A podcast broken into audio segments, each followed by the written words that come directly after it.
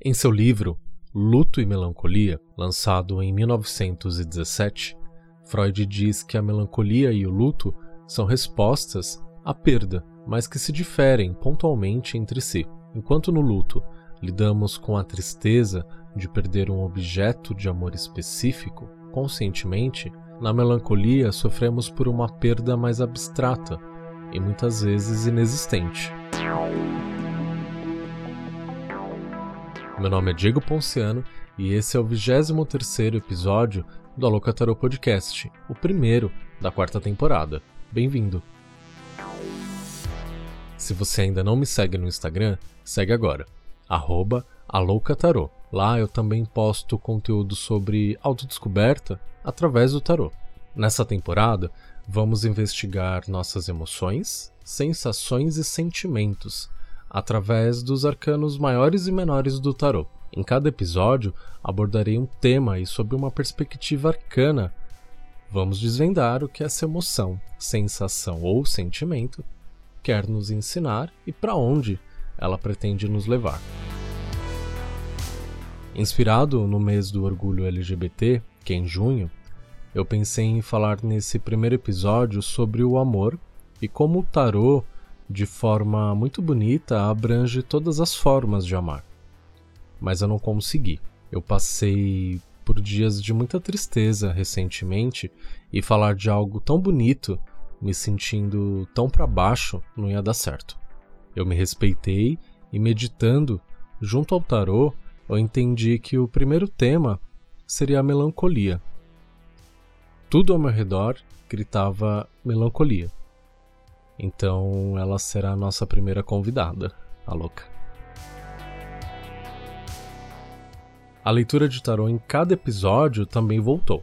Então, desde já, mentaliza aí uma pergunta ou um conselho e escolhe um número de 1 a 3. No final, eu trago a mensagem que as cartas revelaram para cada um deles. Lembre-se de fazer uma pergunta ou pedir um conselho muito pontual.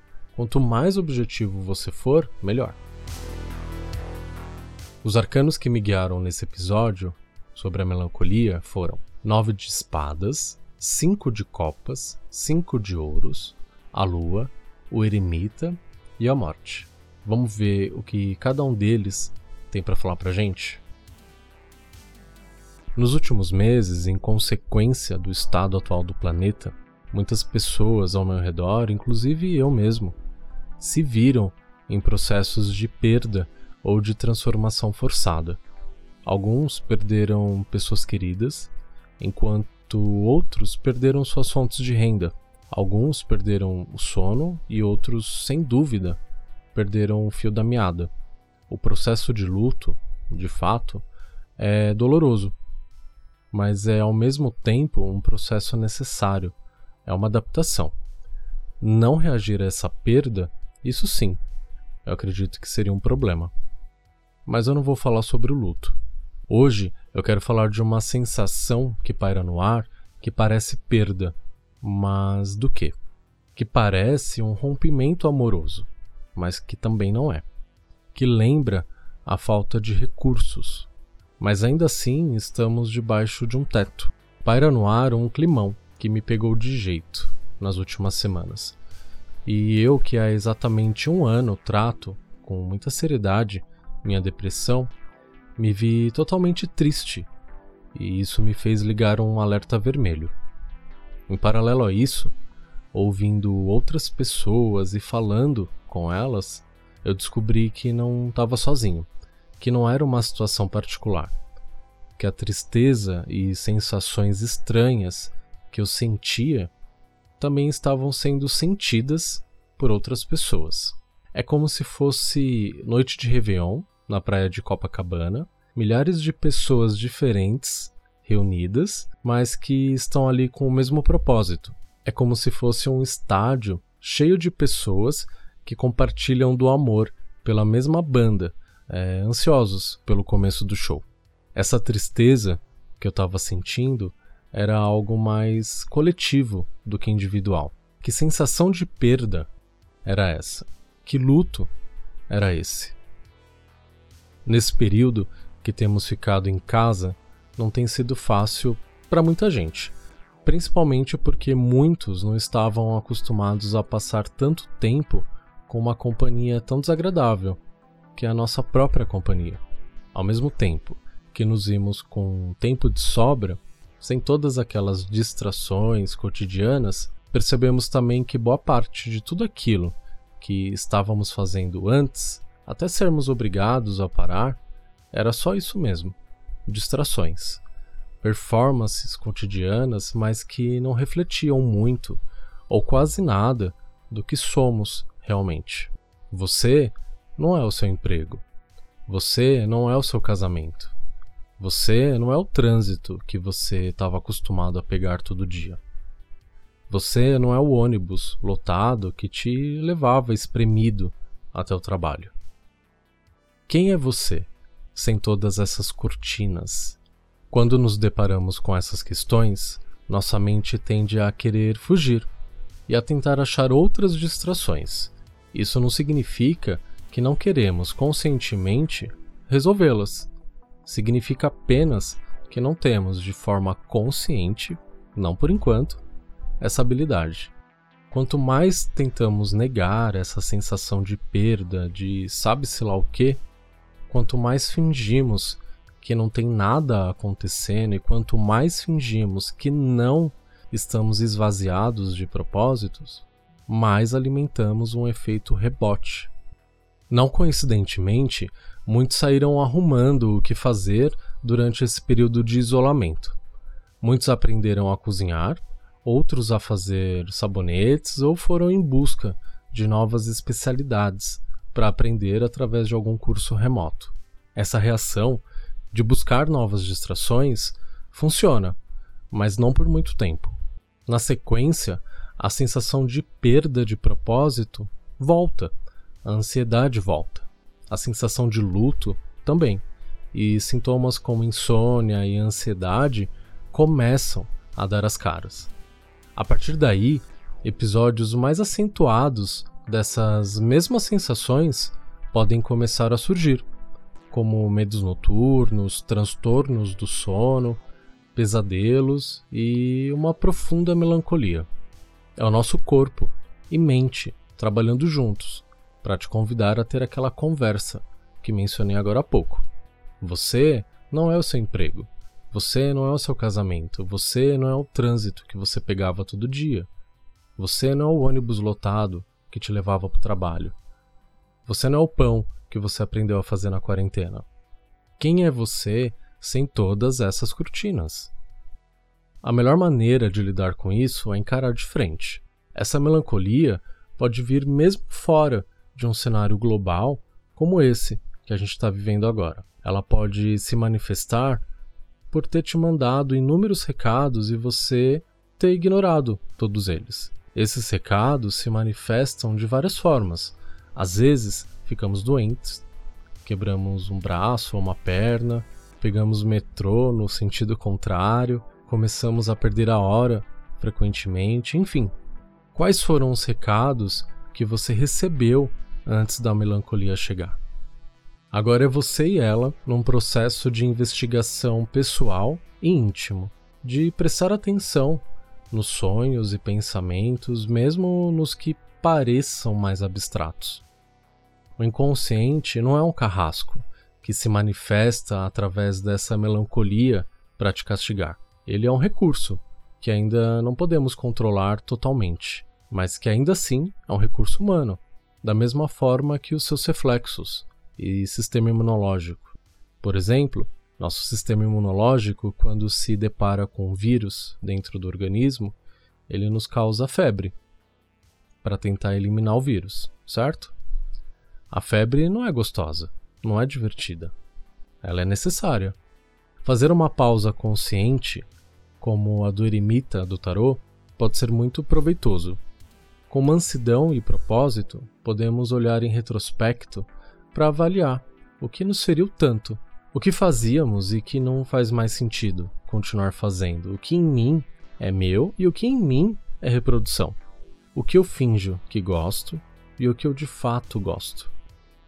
Após essa imersão de tempo indefinido ou até mesmo ao longo desse processo, podemos usar a energia do arcano 13, a morte. Ela nos dá o impulso necessário para resolvermos pendências e nos livrarmos daquilo que simplesmente não nos serve mais. A morte aqui não é uma perda ocasional, mas sim intencional. Você escolhe exterminar, e por isso, ao invés do luto, você terá uma sensação de libertação. Essa libertação através do arcano 13, nos dá mais espaço dentro de nós mesmos. A casa fica mais arejada, limpa, e a luz, que antes era quase inexistente, ganha espaço e entra pelas janelas.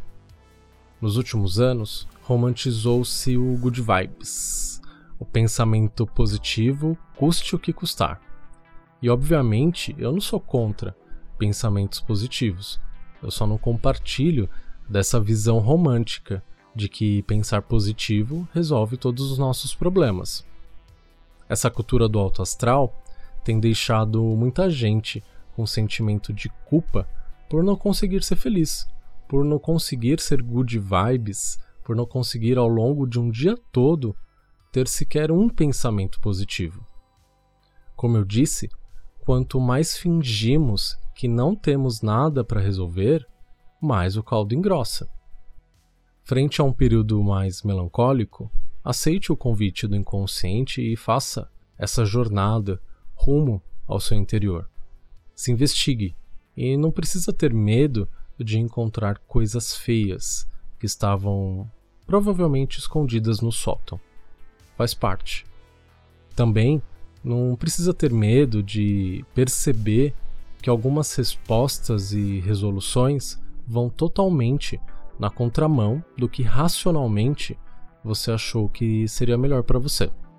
Se observe e perceba de quanto tempo você precisa para fazer essa imersão. Evite as distrações, evite a culpa e aproveite esse processo, sempre com amor próprio e autocompaixão. Assim como a lua e todas as coisas da natureza da qual a gente faz parte, Nada é fixo, nada é estático. A lua brilha forte no céu quando ela está cheia, mas também desaparece na sua fase minguante, pouco a pouco.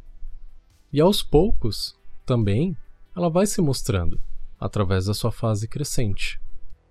Uma árvore, antes de subir forte em direção ao céu e dar frutos, foi uma semente pequena dentro da terra escura e úmida. Permita-se passar por todas as fases, sem se apegar a elas. Crescer, brilhar e minguar é uma dança constante, ela nunca cessa. Então, sempre que você precisar lembrar disso, de que nada é fixo, olha para a lua. Eu não quero aqui romantizar nem demonizar a melancolia, a tristeza ou a depressão. Então, se você se sente triste ou melancólico e está de forma destrutiva tomando decisões e se deparando com pensamentos incomuns, procure ajuda médica. Só isso pode afirmar com certeza se o que você está sentindo é algo patológico ou não. Vamos para as leituras? Número 1. Um, a resposta é muito clara aqui para você. É hora de deixar as paixões e os impulsos de lado e usar mais a cabeça, seu lado mais racional para tomar as decisões, para enxergar as situações. Isso vai te ajudar bastante. Então, racionalidade, cabeça, mente acima do coração e dos impulsos. Número 2. O momento é de espera, de calmaria de esperar as águas rolarem para ver o que vai acontecer. Deixa o impulso de lado, deixa essa sua vontade de realizar, de ir para frente de lado por enquanto e fica onde você está. Exercita a paciência, exercita a calma, deixa as coisas desenrolarem de forma natural, sem a sua intervenção. Número 3. Talvez no passado você tenha tido mais, sido mais, é, tenha tido mais importância e relevância, ganhado mais dinheiro, mas agora a realidade é outra. Talvez os ganhos os recursos tenham diminuído e você precisa fazer as pazes com o cenário de hoje, com o que você é e tem hoje. A chance de você recuperar e voltar a ter mais existe, desde que você deixe de lado esse apego ao que você teve e foi no passado, às coisas e pessoas que você teve no passado. É hora de você fazer as pazes com o presente e semear isso para no futuro você voltar a crescer. Se você precisa de uma leitura mais completa de tarô, me chama lá no Instagram, aloucatarô e me manda uma direct. Eu te respondo e a gente marca. Os atendimentos são feitos por telefone. Os valores também estão lá no Instagram, no destaques. Dá uma olhadinha e vê qual se encaixa aí na sua necessidade. Tem vários formatos lá de leitura. Me ajuda também passando essa mensagem para frente. Manda para um amigo, para um conhecido, para um familiar que você sabe que precisa ouvir essa mensagem também. Isso me dá muita força. E vem me contar o que, que você achou desse primeiro episódio da quarta temporada. Eu gosto muito de receber esse retorno de você, de saber o que, você está achando, de saber como o episódio está chegando até você. Isso faz toda a diferença para mim. Então, vem me contar, vamos conversar, vamos trocar figurinhas. A gente se encontra no próximo episódio, na semana que vem. Um beijo, tchau!